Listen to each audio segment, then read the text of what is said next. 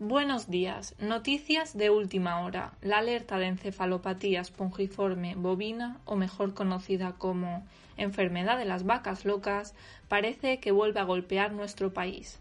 Como se conoce actualmente, el origen reside en Reino Unido, tras el uso en el pienso de harinas de pescado tratadas de forma ineficaz.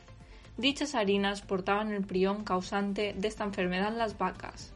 Nos trasladamos a Lugo, para contactar con Paca González, dueña y ganadera de la granja gallega, con un total de 3.000 vacas donde se han detectado casos posibles.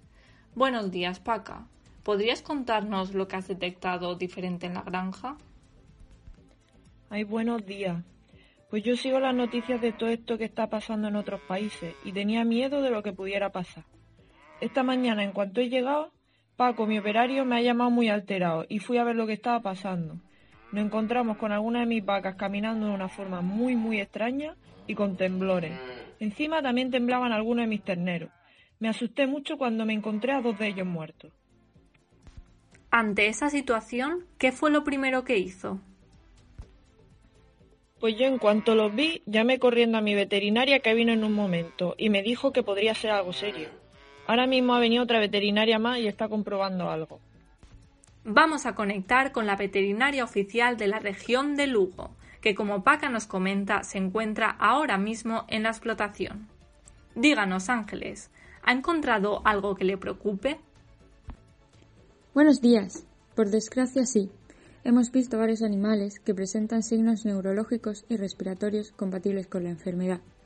Tienen un comportamiento agresivo, una falta de coordinación, estornudos y toses constantes. Como Paca ha comentado, estaban afectados tanto terneros como vacas.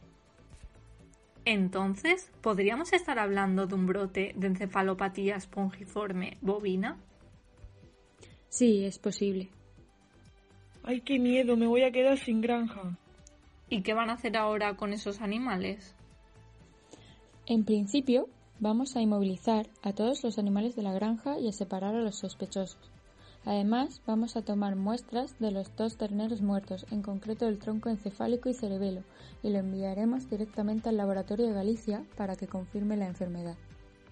¿Y no podéis tratar de alguna manera a mis animales?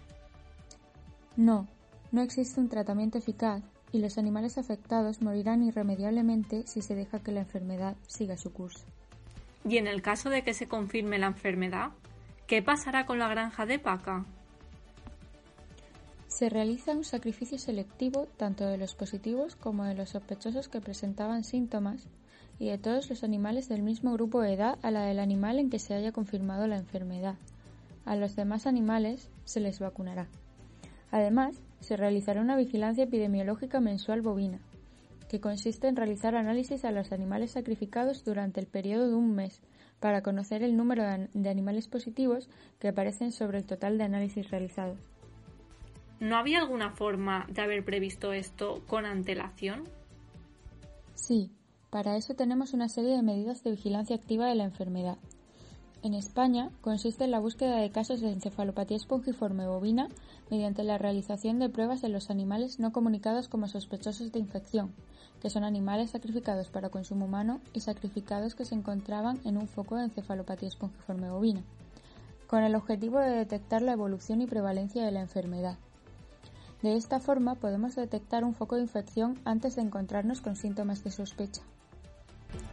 Estas son las declaraciones de la veterinaria oficial, unas medidas de lucha duras pero necesarias para frenar esta enfermedad tan peligrosa. Nos despedimos por hoy y os mantendremos informados de la situación. Muchas gracias y pasen un buen día.